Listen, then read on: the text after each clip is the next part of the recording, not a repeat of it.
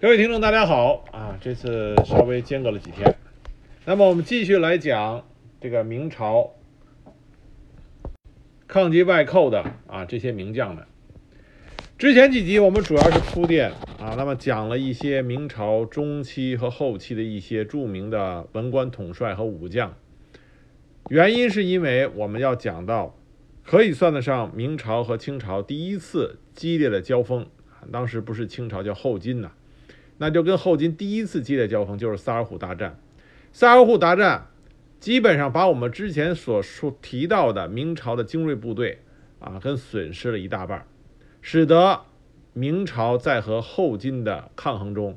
由啊优势转变为啊一种劣势，一种守势，之后才会有熊廷弼和袁崇焕等人啊艰难的在辽东进行防守啊防守。那从这一集开始，我们来详细的讲讲萨尔浒大战。萨尔浒大战在某种程度上，在讲的时候啊，我们在正史里提到它的时候，大部分是以一种啊战役史实来讲，就是讲这个次战役的状况。那么啊，双方面的实力，然后整个的战役过程，最后结果如何？那我们都知道，结果就是明朝的精锐大部分啊阵亡。那为什么啊？网上也有很多分析，为什么？我们这里边会今天会讲为什么萨尔浒大战它的失败，明朝这边失利的重要原因是什么？另外一个呢，我们要重点要讲讲萨尔浒大战中明朝的这些著名的将领啊，要把这些将领相对的来说啊立体化啊，不要总是一提起萨尔浒大战就说起这些各路总兵，就是啊出战战死，要不就是退却。啊，显得非常平面化。实际上，明朝啊当时的朝廷中枢选的这几路总兵，选的并没有错误啊。这几路总兵都是很能打，而且各有特色。那当然，事后诸葛亮我们说啊，萨尔浒大战这些总兵发挥上啊各有缺点，但实际上在制定由谁领兵去打萨尔浒的时候，选择这些。啊，这些总兵啊没毛病啊，这些总兵都是当时明朝相当能打的将领，所以我们打算在讲萨尔浒大战，详细的讲一讲，把它的前因后果，包括这些明朝领军将领他们的啊这个生平和为什么选择他们做将，那么至于到他具体到他们在萨尔浒大战中的表现啊，我们用这几集来专门的讲一讲。那萨尔浒大战是发生在努尔哈赤啊向明朝宣战啊。之后不久发生的事情，努尔哈赤是在万历四十六年啊，一六一八年正式宣布要这个跟大明大明朝硬扛啊。当时他是以七大恨告天起兵反明。这七大恨挺有意思啊，我给大家讲一下这七大恨都是哪七大恨。那我们就不念他当时的原文，因为那都是文言文，说的文拽拽的，不一定大家明白。我们就用那个白话啊来给大家讲讲这七大恨是什么。那第一大恨就是明朝无故杀死了努尔哈赤的祖父觉昌安和父亲塔克世，这是谁干的呢？李成梁干的啊，李成梁干的。那么第二恨，第二恨就是明朝他偏袒叶赫、哈达等部女真，欺压建州女真，这谁干的呢？也是李成梁干的啊。我们之前谈李成梁的时候就提到过，李成梁专门是这个扶植啊这个女真人啊，扶植一个部落去打另外一个部落，造成他内乱，让他没有。力量没有机会去和明朝抗衡，所以这是李成梁的策略。那么这是他的第二大恨。第三恨说明朝违反两方的划定的范围，强令努尔哈赤抵偿其所杀的越境人命。这恨说起下来来说是无理取闹。那明朝是属于泱泱大国，那么你努尔哈赤率领的是建州女真，是一个蛮族部落。那我的人过境，就算过境了，你杀了，那我当然是要追向你追责的，因为力量不均等啊。那个时候，明朝对于努尔哈赤来说还是庞然大物。那第四恨是在建州与叶赫的部落战争中出兵帮助叶赫，依然是李成梁的功劳。第五大恨，明朝支持叶赫将已经许给努尔哈赤的女儿啊，就是叶赫他家的老小，转嫁给了蒙古科尔克部，致使建州蒙古啊建州啊蒙羞。啊，本来都许配给你们家的，结果不让嫁了，嫁给另外一家了，让这个啊让让建州女真当时羞愧难当啊，这个也是明朝当时治边的策略，就是挑起内讧。第六大恨，驱逐居住在边境已经开垦土地上的建州百姓，毁坏其房屋田地。啊，第七大恨，明朝辽东政府派萧伯之赴建州作威作福，就是当时派到建州统领监督建州女真的明朝官员作威作福。实际上，这七大恨里边呢，要不就是说无中生有啊，要不就是啊，这是明朝很正确的这种治理这个少数民族的方针。这七大恨里边，大部分实际上是和李成梁他的治边策略是相关的，并且很多是李成梁他所亲自实施的。但比较有意思的一件事情就是说，努尔哈赤七大恨反明，他宣布七大恨反明，这个时候李成梁刚刚死不久。也就是说，我们之前提到，李成梁不死，努尔哈赤根本就不敢啊公开的反明。但有意思的是，他在七大恨里边和刚刚死了不久的李成梁有很大的关系。也就是说，如果你真的想报仇雪恨的话，那应该是当你的这个杀父仇人、杀祖父仇人还活着的时候，亲自跟他报仇。可是努尔哈赤没这个胆量，等了李成梁死，他才敢起兵反明。那努尔哈赤起兵反明以后，他第一仗打的是哪儿呢？就是抚顺，因为抚顺是辽东的咽喉要地。那万历四十六年，他告天誓师七大恨，就是马上率军两万啊，另外一种说法是四万。总之，当时女真部的兵并不太多，那么兵分两路就奔着抚顺而来。当时的八旗兵善骑射啊，野战很厉害。那现在是要攻城攻打抚顺，怎么办？我们说努尔哈赤，他的为什么说是明这个清太祖很厉害？就是说这个毛主席非常怎么说非常欣赏努尔哈赤，因为努尔哈赤这个人，他经过在李成梁手下那个锻炼，以及之后在女真部落之间的征讨中，他的用兵啊用兵技术、战术素养啊得到了迅速的提升。当时他知道自己的兵善骑射啊。野战厉害，那攻城怎么办？他采取的就是里应外合、诱敌出城的战略战术。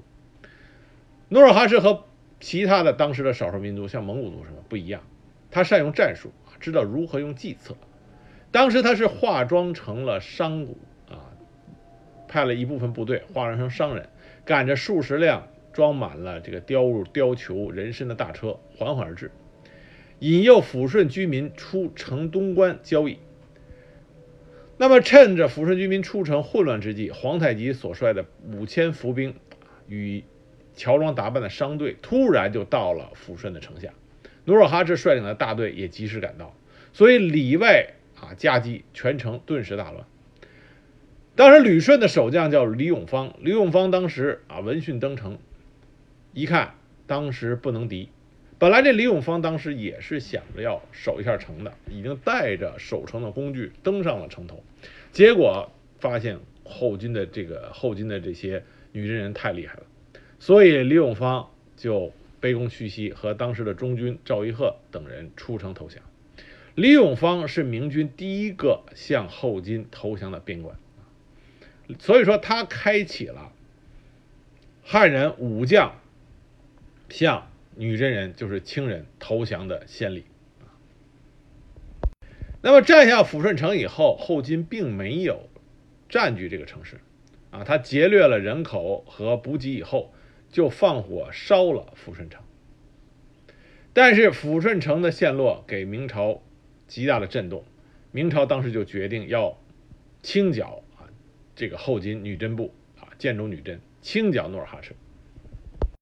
我们这里顺带再多说两句李永芳啊，因为这个是开创了武官啊，明朝武将当汉奸的先例。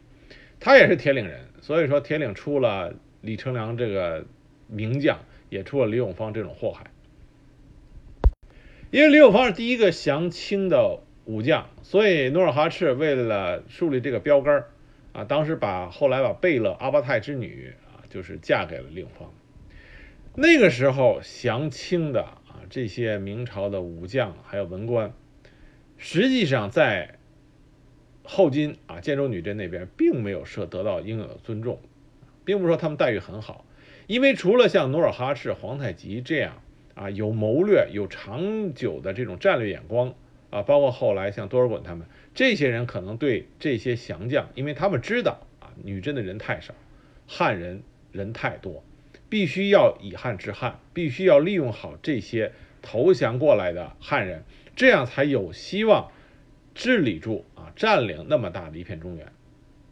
所以，对于这些极具战略眼光的啊，女真当时满清的这些呃英明领袖来说，他们是比较尊重这些降将的，因为他知道这是一个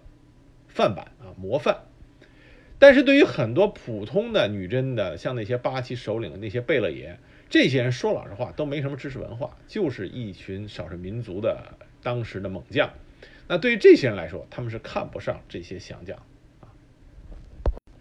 当时少数民族有一个很啊很这个很明显的特点，就是当他的知识层次不高、战略眼光没有什么战略眼光的时候，他们更佩服的是那种啊战死沙场的猛将。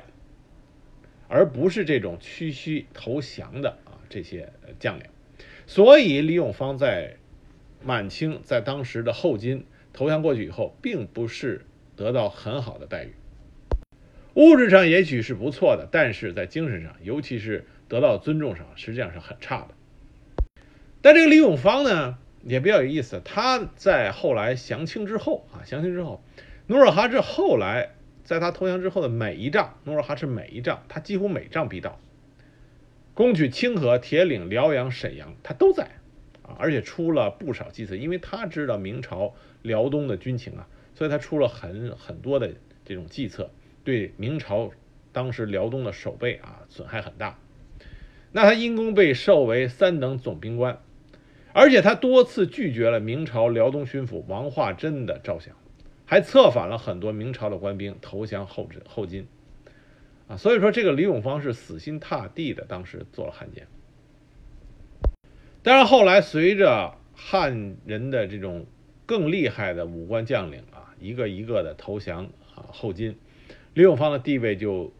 越来越低。到后金当时成立汉军旗的时候，李永芳就仅仅能够管辖六个左领了。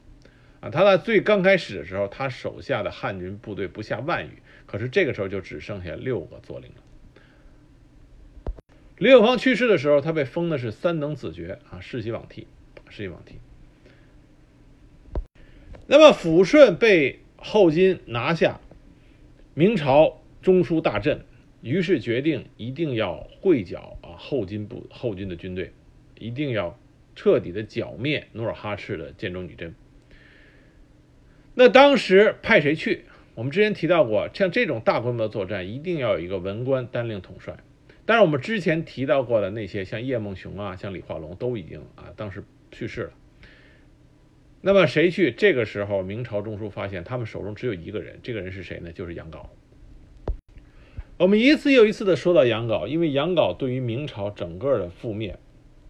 明朝对女真啊整个由攻变守。他是起到了不，他的这个责任是不可推卸的，啊，他的罪过是最大的。但是杨镐这个人并不是没有才能，我们要公正的来评价历史人物。杨镐这个人他是有一定才能，他的才能在哪儿呢？他的才能在于啊，这个善于搞内政，善于守边，而不是攻敌。杨镐他之所以能够升任到这个位置，也是因为边功才升任上来的，所以他是在边疆获得了。建立了功勋，他的功勋在哪儿呢？他的功勋在于开垦戍边的时候开垦荒地。当然，当时他是镇守辽海道的时候，曾经和啊他文官和武将搭搭档，他的搭档叫董一元，两个人当时设定计策，在雪夜之中翻越莫山，去袭击了蒙古草花部的营帐，大获全胜。这是他的战功，但他的主要战功就这一次。之后，他是开垦荒田一百三十多顷，每年储藏粮食一万八千多担，这是他的最大功绩，就是在治边的时候垦荒啊，获得了巨大成绩。在他去朝鲜之前啊，在他去朝鲜之前，他刚刚和李如梅，就是李成梁的另外一个儿子啊，也是很能打的李如梅。当时刚刚和李如梅一起出塞作战，丢失了十员部将、一百六十多名步士兵。当时刚刚是打过一场败仗，但因为朝廷要派他去朝鲜，所以就免除了他的罪过。在朝鲜，杨镐打仗不行啊，就因为他的失误，造成行街本来能够一举把日军彻底赶下海，结果因为杨镐的失误，在当时蔚山之战最后失利。但是杨镐在朝鲜治理啊，当时他的功劳是很大的。朝鲜当时久经战乱啊，被日本人也是杀的，属于是哀嚎遍地。那么在这种情况下，杨镐作为明朝的主要的文官，在那里帮助朝鲜恢复元气，做的是不错的。所以当时杨镐从朝鲜回明朝的时候，啊，朝鲜自国王到平民百姓都是恋恋不舍。朝鲜人为了纪念他，还专门啊给他立了祠堂啊，在祠堂里供了他，并且还专门给他画了像。所以杨镐实际上，我们公正的讲，杨镐是一个内政不错的人才啊，内政不错人才。但是在战场指挥大规模作战，他不行，他不行。可是当时明朝中枢没有人用人，那么看中了杨镐时，他或多或少他是有和外寇作战的经验啊，不论是之前在西北对蒙古。后来在辽东一小段时间，对于也是对蒙古，再加上朝鲜对日本人，那么觉得杨镐应该或多或少是知军事、知兵事的，能够起到这个统军作用。当时明朝如果看他啊这个有战功的文官来说，杨镐是唯一的人选。这个我们不能说明朝中枢做什么错事，他当时选人选的杨镐，包括几路总兵啊杜松、马林。啊，这个李如柏、刘挺，这都没有错，这都是明朝当时最优秀的将领啊，最优秀的将领。那可是杨镐他在兵事上还是不行，他在这种大规模战役的指挥上啊，他犯了严重的错误。那杨镐的这个严重错误是什么呢？那就是敌情不明。我们之前讲李如松在朝鲜的时候，我们就谈了李如松一个最大特点是。我无论如何，我先要派部队啊去侦查，我要知道敌人的部队是如何的啊，兵力部署啊，人员构成到底多少兵，敌人多少兵你都得清楚吧？自己多少兵，人家多少兵，装备怎么样都要搞清楚啊。这是一个战场指挥最要做的事情啊。别的都不说，具体接仗以后的指挥先不说，你敌情一定要明，敌情不明就很就很危险。李如松碧提馆之战就是敌情错误，最后陷入重围，差点被啊这个日本人给给包打了包了饺子。但是那个不是说李如松他不去探查敌情，而是他两次探查敌情，朝鲜那边过来的，还有他自己探查的，都给了他误报，这才有了一个错误的判断。杨镐这不一样，杨镐他就根本没有派侦察部队去了详细的了解啊后金的部队构成以及后军的人数。我们这里来说一下萨尔浒之战双方面的兵力对比。那明朝兵力这边啊，派的是宣府、大同、山西三镇发精骑约三万，延绥镇、宁夏镇、甘肃镇、固原镇四处发兵约两万五千人。四川、广东、山东、陕西北直隶、南直隶发兵约两万人。浙江发善战的浙江步兵兵卒四千。这个浙江善战兵卒是谁呢？就是戚家军啊，这是戚家军的人。那么，永顺、保定、石州各处土司兵、河东西士兵数量各两三千不等，共约七千人。同时，他还有盟友海西女真叶赫部军一万人，朝鲜军一万三千人，所以明军总数八万六千人，共共计十一万多人，号称四十七万。啊，当时明军这个为了吓唬女真人啊，当时吹牛也吹得有点大，十一多十一万多人，号称四十七万人。那我们看这个兵力构成。我们就可以看出来，当时明朝啊也是的的确确下了决心的，他派的基本上是明朝当时最能打的部队。万历三大征打的是哪三处呢？打的是朝鲜啊、宁夏和这个播州啊，就是西南。那我看这里边经过这三大征、经过实战锻炼的部队，基本都到场了，到场这个萨尔浒大战啊，所以也是精英荟萃。而且当时配合明军作战的啊，无论是朝鲜部队还是叶赫部，叶赫部，我们这里说，不要以为叶赫部是女真人对对战建州女真他就手软，叶赫和努尔哈赤他们建州女真这是死仇，这个死仇一直纠缠了很长时间，所以叶赫女真当时能加入到明朝这边，他们是一个有力的支援，不是说打酱油的，他们属于跟念州建州女真见了面是属于死磕的。所以当时明朝这边啊，十一万人是能征善战的精锐部队，而努尔哈赤那边是多少呢？努尔哈赤自称八旗兵马是十万啊十万众。但实际上啊，这是里边也是带有一定的吹嘘的成分。根据史料的详细的这个计算，当时啊，努尔哈赤手下能够投入的可能大概是六万人，啊，六万人。所以十一万对六万，明朝还是占优势。但这个时候，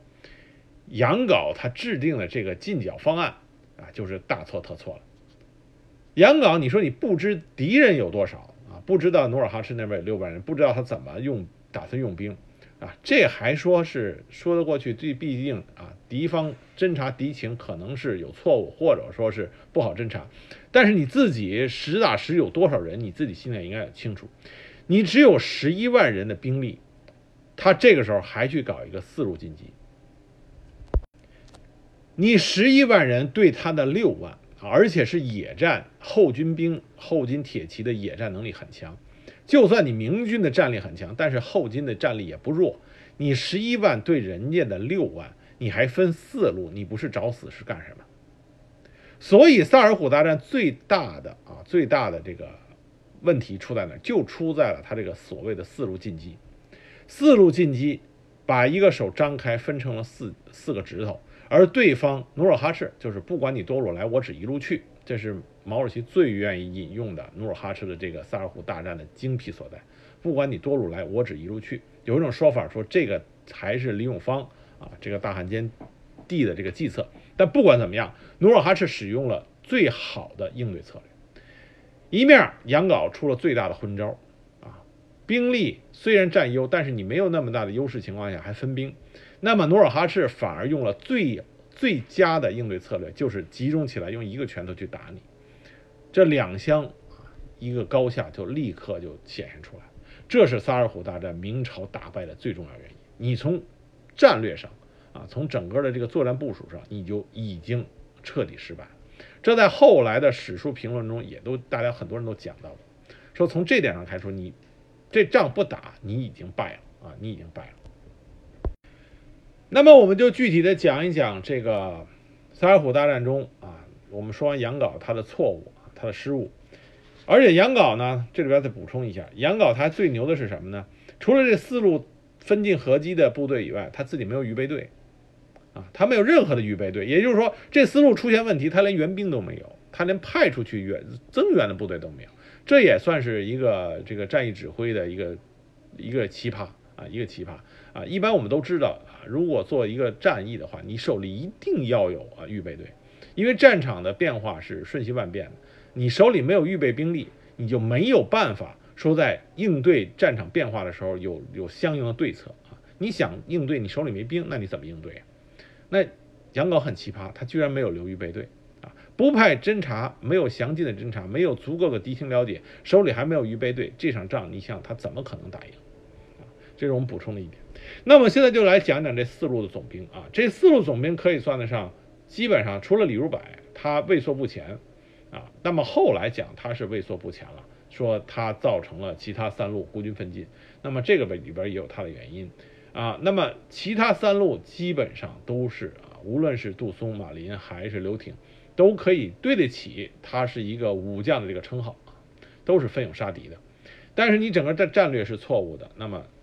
靠你这三员武将，他们谁也不是那那种能够力挽狂澜，啊，这三个是猛将，但是谁也不是那种战役指挥型，像李如松那样的啊，战役啊指挥官啊那种人才，他们都不是。所以啊，这三个武官，对得起他武官的称号，但是都没有办法改变整个战役的局面。那么呢，一个一个来讲，第一个讲的就是杜松。有人说萨尔浒之战最大的呃责任。战役就是在整个战役中的这个战场指挥责任，那么首先要背黑锅的就是杜松，因为如果没有杜松，他被第一股歼灭，就没有后续的马林顶不住了，到最后刘挺啊被这个消灭，就没有后续的这些。但是这个有点过于的夸大了杜松的责任。那么杜松，你只是他只是一路总兵，那么对于。这一路你已经是被委任是一路一路的首领，那你做要做好了本分，就是奋勇杀敌，冲杀在前。如果当时杜松直接把吉林崖打掉了，攻到了当时的赫图阿拉，就是后建州女金的首府，那么杜松就不再说是他孤军冒进，而变成了这个勇将杀敌了。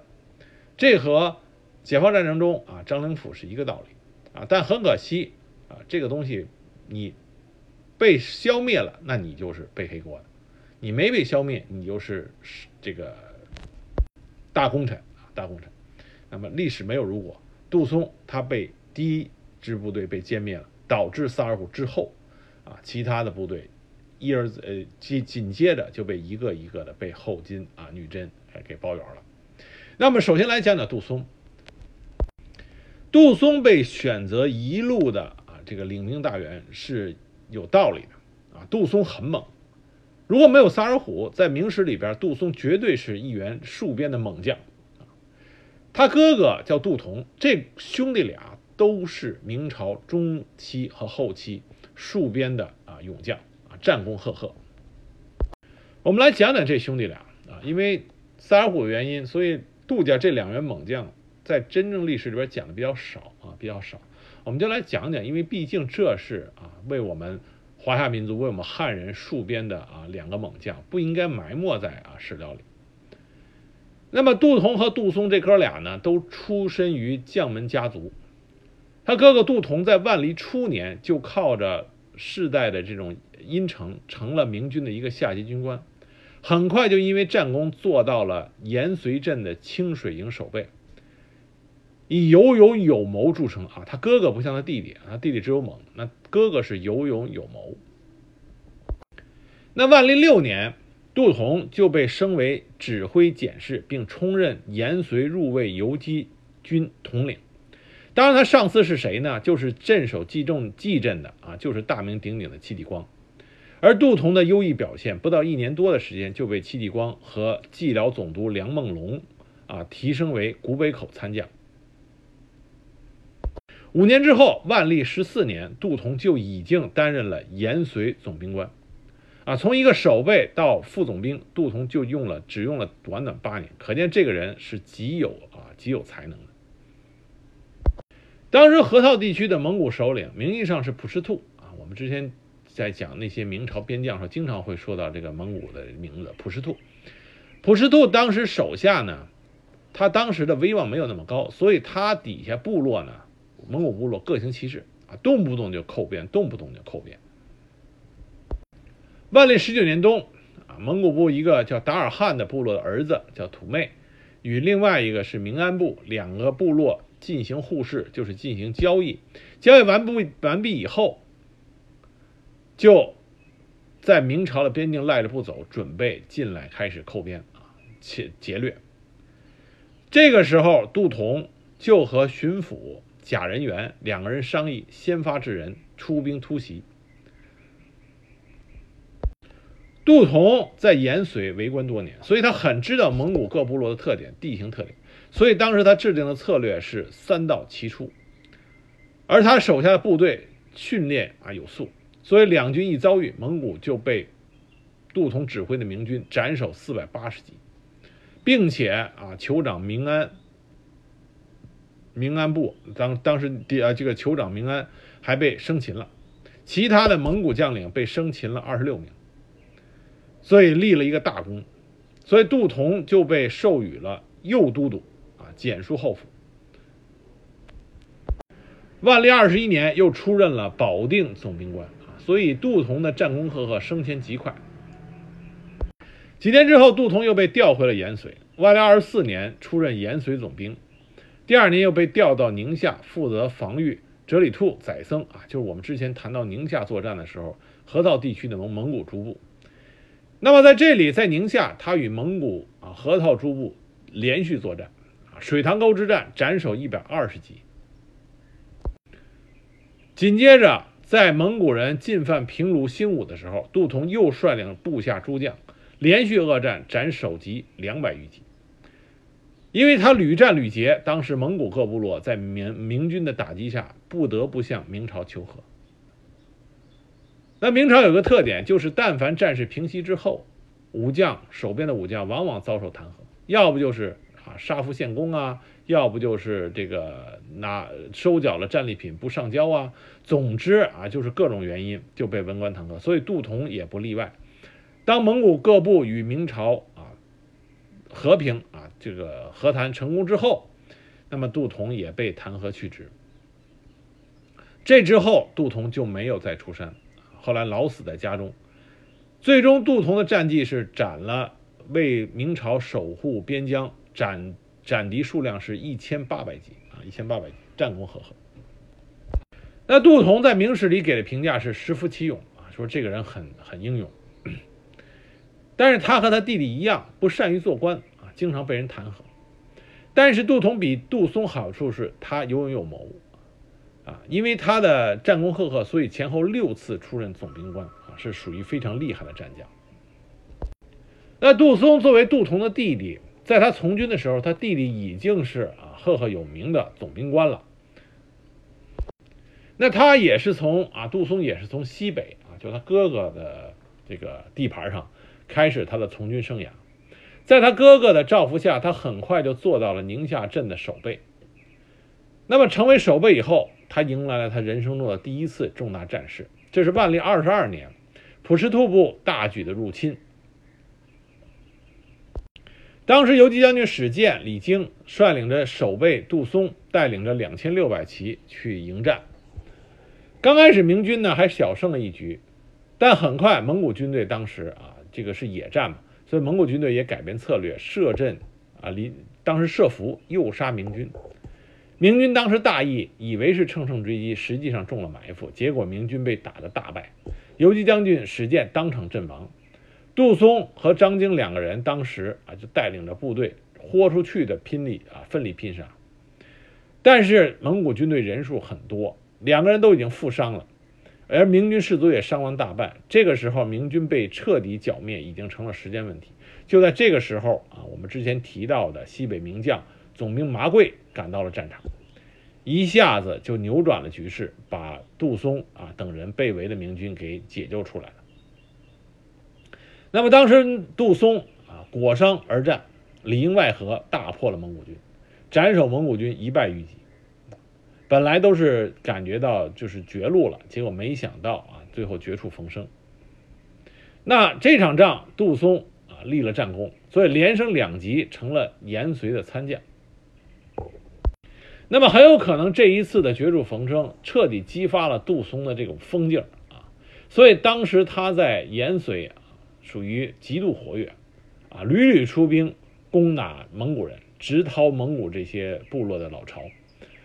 所以打的蒙古各部对他也是属于啊这个害怕的不得了，给他一个外号叫做杜太师，杜松的外号杜太师就这个时候啊得来的。万历二十四年。啊，杜松与延绥总兵麻贵一起啊出兵捣毁蒙古啊当时的这个部落老巢，一战大捷，斩首四百余级。因功，万历皇帝升任他为副总兵。但是杜松这个人性格就越来越偏激。万历二十七年，蒙古军队再次入侵榆林，可是杜松却没有按照军令去拦住敌军，所以朝廷就对他进行了惩戒。可是杜松听到这个消息以后，啊，很生气，啊，就直接出家当和尚去了。杜松他这个人在官场上的情商很低尤其他看不上那些文官，因为是血里啊火里杀出来的。那么他和其他武官一样，对文官看不起，而且杜松他的态度极为恶劣，根本就跟文官连说话都不愿意说，所以朝堂之上没有人替他说话。那后来一直到万历二十九年啊，因为。边境战事告急，这时候又想到了杜松，就启用了他，命令他回魏任事。后来很不久就调任他作为孤山的副总兵。万历三十三年，又让他接替李如章出任延绥总兵。万历三十四年，又任命他为蓟镇总兵。那么到了蓟镇以后不足一年，就开始了一场风波。那么当时杜松到了辽东啊，蓟镇就是辽东了。到辽东以后呢，他对辽东军队进行了整顿。杜松在带兵啊和经营部队上还是很厉害的。在我们说到辽东部队的时候啊，我们就要说到当时明朝啊在辽东之所以后来被后金人啊这个由攻转守，到最后又失去整个辽东，很大程度上不是说后金有多厉害，而是说明朝他自己啊自己自己内部瞎作啊，就是不作 no 作 no die 啊，不作不会死。那么比如说这个军队，当时辽东机动兵力最有战斗力的部队是广宁前锋正兵。本来呢，这支部队呢，这支机动部呃机机动部队的兵力是分啊三个营，正兵左右两翼三个营。可是李成梁在主办这个主理辽东的时候，因为这个三大营的将领都是由兵部推选，不是李成梁自己的人，所以李成梁为了保住他对这个部队的这个控制啊控制，所以他把这三个营拆分成十个营。多出来的七个营的军官都是李成梁自己的亲信，这样保证了李成梁对这个部队啊，这个辽宁当时最强有力的机动兵力能够啊指挥得力，这不可啊没有什么非议的地方，因为你可以说是李成梁的私心，但李成梁他的能力，你是希望他能够越好的掌控部队越好，因为李成梁的的确确是一代名将，但是李成梁一旦不在。这十个营啊，就使得这支机动部队的兵力啊，这个战斗力啊，大为衰弱。所以杜松上任之后，他第一件事情就把这十个营的部队重新合并为三个营，从而提高战斗力。那合营之后，这支部队的战力比以前啊，就比李成梁走之后啊，杜松来之前，那么就战力提高了很多。那万历三十六年。蒙古朵颜部入寇集镇，当时蓟辽总督命令杜松驰援，杜松迅速率军出塞，直捣啊敌人的老巢。当时明军是一路急行三百五十里，啊与蒙古的部队就是碰上，蒙古当时军队也是集结了精兵列阵与明军对垒，杜松就率领了明军发动进攻。因为明军经过杜松的整顿，战斗力大为提升，所以当时奋勇向前，连续击破了数阵的蒙古军。蒙古军当时抵挡不住，纷纷向山上逃窜。明军又继续追击，一路打到了蒙古军的老巢，最后大胜而归。这一战就斩首了蒙古军头领瓜尔克切在内的蒙古兵首级一百四十五颗，缴获了战马五十六匹，盔七十八顶，甲八十三副。但是这一仗呢，反而产生了争议。为什么呢？因为虽然是朵颜部入边啊入寇边，但是跟杜松接仗的这个蒙古部落是哈留兔部。这哈留兔部呢，它实际上是已经投降了明朝的。据就是据史料说，他是内附之虏，就是实际上是已经归属于明朝的附庸。所以当时宁远兵备副使马整就弹劾了这个杜松，说他你这个哈罗兔是自己人，你干嘛打他？你打他就是挑衅，不能给予奖赏。杜松当时啊，杜松脾气很暴，一听说这件事以后，马上就跟这个马整俩人就打起嘴仗了。那兵部最后啊做调和人，认为哈罗兔实际上是帮助了朵颜进攻了蓟镇。已经不能算是明朝的自己人，所以认为杜松是有功的。但后来又发生了一个后续事件，就是这个哈留兔被明军攻击以后，那很不服啊！我都归顺你了，你还打我，而且打得这么惨。所以在万历三十七年，哈留兔部又和小傣青两部以五千骑兵攻破了大圣堡，当时杀了明朝的守将耿尚仁，又攻入小凌河击。击败了当时的一千援军，啊，让游击将军于守志身受重伤。杜松听到消息，那么就赶紧去援助，然后进行报复。可是蒙古军这时候因为听说他来了，撤得很快，呃，就撤退了。杜松根本就没有和蒙古军发生大的接触，于是啊，他就遭到弹劾，因为明军受的损失远远超过于之前杜松所取得胜利的那个战果，所以就很多人就开始弹劾杜松。这杜松啊，脾气也真的是暴。他听了这个消息以后啊，暴跳如雷，把自己的甲胄武器全部焚毁，还要自杀，军务也一概不理。这当时的兵部一看，说这还能当领兵大将，就把他给解职了，让他回原籍了。但很快，杜松又得到一个机会，重启重启河山。当时是万历四十三年，河套蒙古诸部又因为封赏问题大肆扣编，当时掳去了副将孙洪谟等一百六十六名啊官员以及六战马六百余匹。明军吃了亏，吃了亏以后呢，就打算反击。这时候镇守宁夏的总兵官是杜松的亲侄子杜文焕，杜文焕是另外一员明朝的这个名将，他主要的战绩都在西北啊，也很能打。当时延绥的总兵也是杜松的熟人，所以两个人为了帮助杜松啊能够东山再起，就决定啊给他一个大功的机会，就让杜松带领他的家丁。明朝中后叶啊，很多武将他真正的嫡系部队是自己的家丁，相当于自己的亲兵卫队，而且这亲兵卫队的规模都不小，所以当时就邀请杜松带着他的家丁啊这个突袭蒙古军队的巢穴。杜松本身打仗就勇猛，经验丰富，再加上又有杜文焕和延绥总兵薛秉忠啊关秉忠这两个这个相当厉害的战将来作为自己的搭档，所以这一场仗大胜。当时管秉忠斩首七十级，杜文焕斩首两百余级，而杜松突袭蒙古老巢斩首二百一十级，所以立下战功，杜松又再次被启用。那么很快，辽东啊，就抚顺之战，辽东局势告急。于是，在万历四十六年，杜松就被朝廷中枢委任为山海关总兵官。当时，李如柏就是李成梁的儿子，李如柏是辽东总兵，而山海关总兵就是杜松。杜松得到命令以后，星夜兼程，就赶往了辽东。那么，这就是萨尔浒大战之前。那么，当杜松赶到辽东的时候，清河啊刚刚被努尔哈赤攻占。但是随着杜松啊到达了这个辽东，而李如柏也就任了辽东总兵，各路援军明军慢慢开道。这个时候，辽东的局势已经逐渐稳定了，并且这些名将啊，这些当时明朝有名的这些戍边将领，也给了努尔哈赤很大的压力，比如说。努尔哈赤曾经率兵五千从抚顺关入边，那么辽东总兵李如柏与游击尤世功当时领兵出战，斩杀了后军军首级七十八克，俘获战马八十七匹，努尔哈赤小败一场。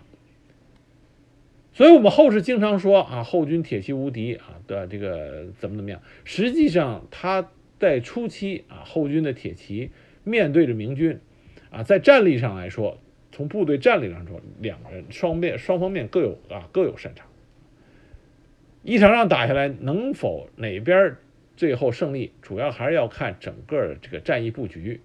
啊，还有地势，还有这个各方面的情况综合来才能决定到底谁能打赢，谁打不赢。那么下边开始的就是萨尔浒之战，我们来讲一下杜松在萨尔浒之战中的表现。当时杜松率领的是大概两万五千人，他当时，当时本来的战役计划是想让杜松军与马林军两个人一起会合啊，再向赫图阿拉出发。但是杜松他脾气暴躁，他就想急行军啊，迅速的能够一马当先啊，直接就是能冲到后金的这个攻下赫图阿拉。所以他急行军就冲出了抚顺关，一天之内就跑到了一百里之外的浑河。当时浑河呢刚刚解冻，啊，水势极为凶猛，明军根本无法在短时间之内渡河前行，尤其是那些火炮辎重。可是杜松当时啊，就直接带着部队轻骑就冲入了河中。当时明军的将领，他的手下的将领都劝他说：“不要这么急于冒进。”但是他当时原话是大笑说：“入阵披坚，岂状夫士？老夫束发从军，不知甲重几许。今日汝曹以拿以此相胡耶？”啊，就是我都打仗这么多年了啊，不不怕死啊，跟着我冲就是了。其实我们要说杜松啊，属于急林冒进，他想立功心切是对的。但是你说他真的说是他完全不知敌情的冒进吗？也不能完全算是。为什么呢？因为。杜松当时得知后金兵约一万五千人正在铁背山上的界凡城修筑防御，界凡城是通往后军都城后金都城赫图安拉的咽喉要塞，战略位置十分重要。那么，界凡城北是浑河东岸的吉林崖，是界凡第一险要之处。如果迅以迅猛之势拿下了这块地方的话，那么在界凡之后就是一马平川，无险可守。赫图安拉将指日可下。所以杜松当时想着兵贵神速，能够迅速的攻下界凡城，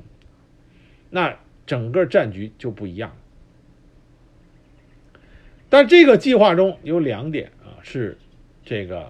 对杜松不利的。第一个，他能不能迅速的拿下啊，拿下吉林崖，拿下界凡城？杜松认为他的兵可以，但是这个时候啊，问题是浑河水急，他的火器辎重带不过去，所以只能分兵。他只能带着轻装一万人渡过浑河，而剩下的一万五千人只能在萨尔虎山啊扎营。等待慢慢的再渡过河，或者等待后边的这个马林的部队。那么在情报上，杜松只知道一万五千人的后金兵在界凡城上防御，却不知道后金已经决定，不管你多路来，我只一路去。他的大兵正在向他扑来，这是杜松不知道。所以可以说得上，在这个时候，杜松和后金两个。部队之间就是打的是一个时间。如果杜松能够拿下界凡城，再据险而守，等待马林跟上，那么后金就完蛋了。如果后金能够先赶到，守住界凡城，并且赶过来将杜松吃掉，那么明军啊就完蛋。所以说，杜松的这第一场啊萨尔浒战役这第一场大战，实际上就是决定了胜负的这个胜负手。那杜松在渡河之后，连破了后金两个小寨子，俘获了十四名金兵，然后他就以全军攻打吉林崖。这个时候，后金军的大部分主力在二贝勒代善的带领下，就到达了界凡城南的城南的扎克关。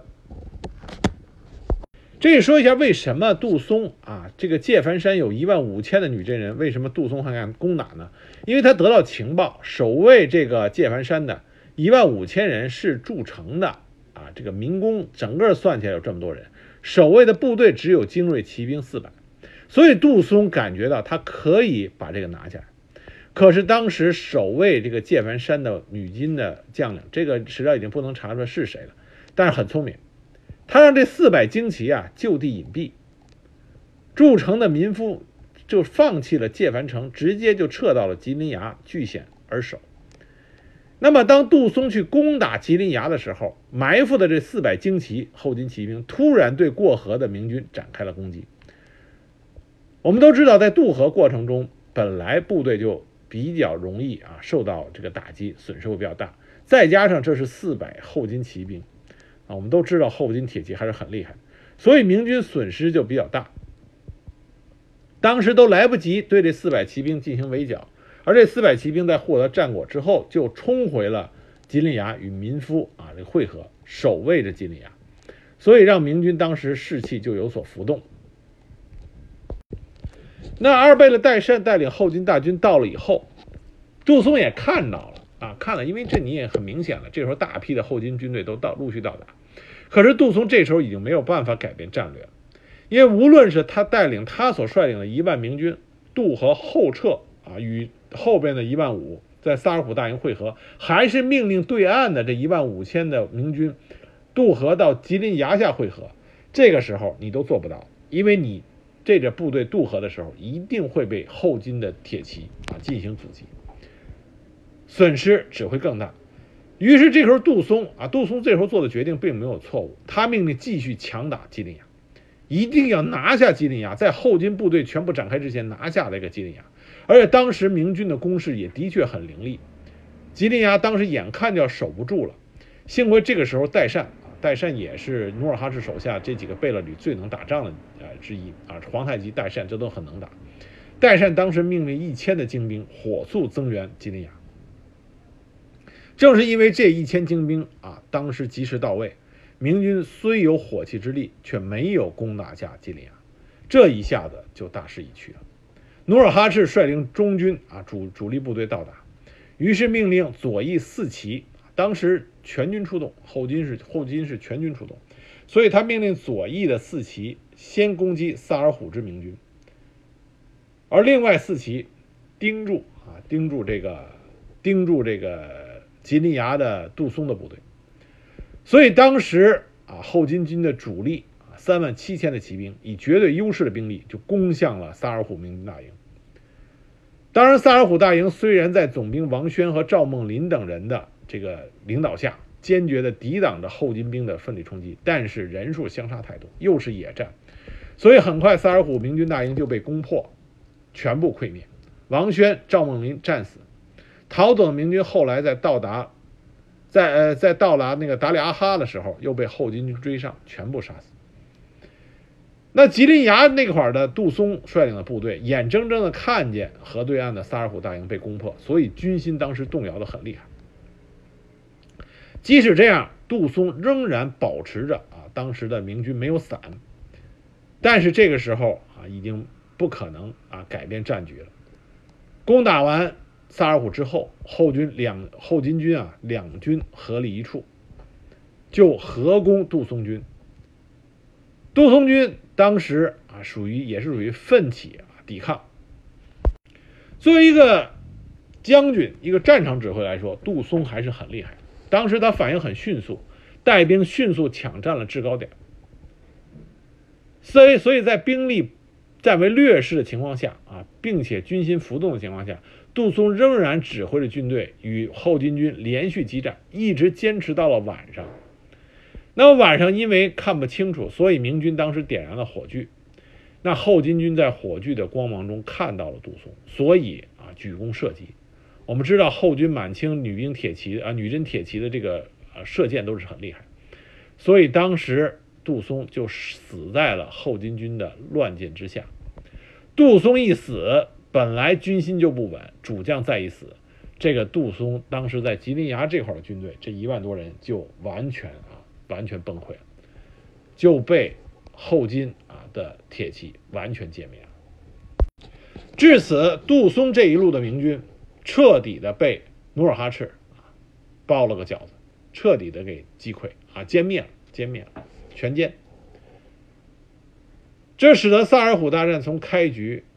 就已经决定了明朝的彻底大败。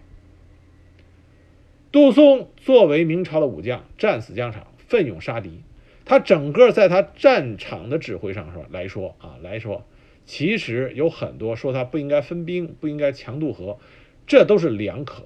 没有什么说他应该做不应该做。也许他迅速的突进拿下了界凡山，他也可能就攻下了贺团了。所以从战场指挥来说，杜松并没有什么明显的啊缺点，明显的缺点。如果说他唯一的缺点就是他的敌情依然是不明。从杨镐整个战场啊大的战略上敌情不明，到杜松他具体的战术、战役指挥、战场指挥，他也是军情不明。如果他知道后金大军全部向他蜂拥而至的话，他就不会冒进，而是找一个好的地点去聚营死守，等待马林的部队上来。这样的话，努尔哈赤就会非常的被动。可惜历史没有如果，杜松他的第一支啊这个明朝当时的。近剿主力就这样被努尔哈赤啊彻底的给击败。杜松本人战死沙场。杜松这个人，据史料记载，他脾气虽然暴躁，但他廉洁奉公啊，不会巴结上司，不笼络权贵。但是因为杜松是萨尔浒大战中第一支被剿灭的明朝精锐。所以在史料里对他的啊斥责抨击也是最多的，包括他后来的明朝皇帝曾经就说过，说杜松贪功轻进以致丧失，深可痛恨。明史里也说，松勇勇啊，松勇而无谋，刚愎使气，啊，这些都对杜松他的啊领兵被歼，造成整个萨尔浒战局彻底的萎靡啊，这个糜烂。啊，都是把罪责推到了他身上，但是公平的说，真正的罪责是在杨镐，啊，正是在朝廷，啊，首先选的主帅不当啊但是也没有办法，没有别人。再一个就是杨镐的整个的战役指挥能力太差。那么这一集我们首先讲的是杜松，那么之后我们会讲另外几路啊，就是马林，啊李如柏和最英勇的就是刘挺啊，我们之后再一一来给大家讲来。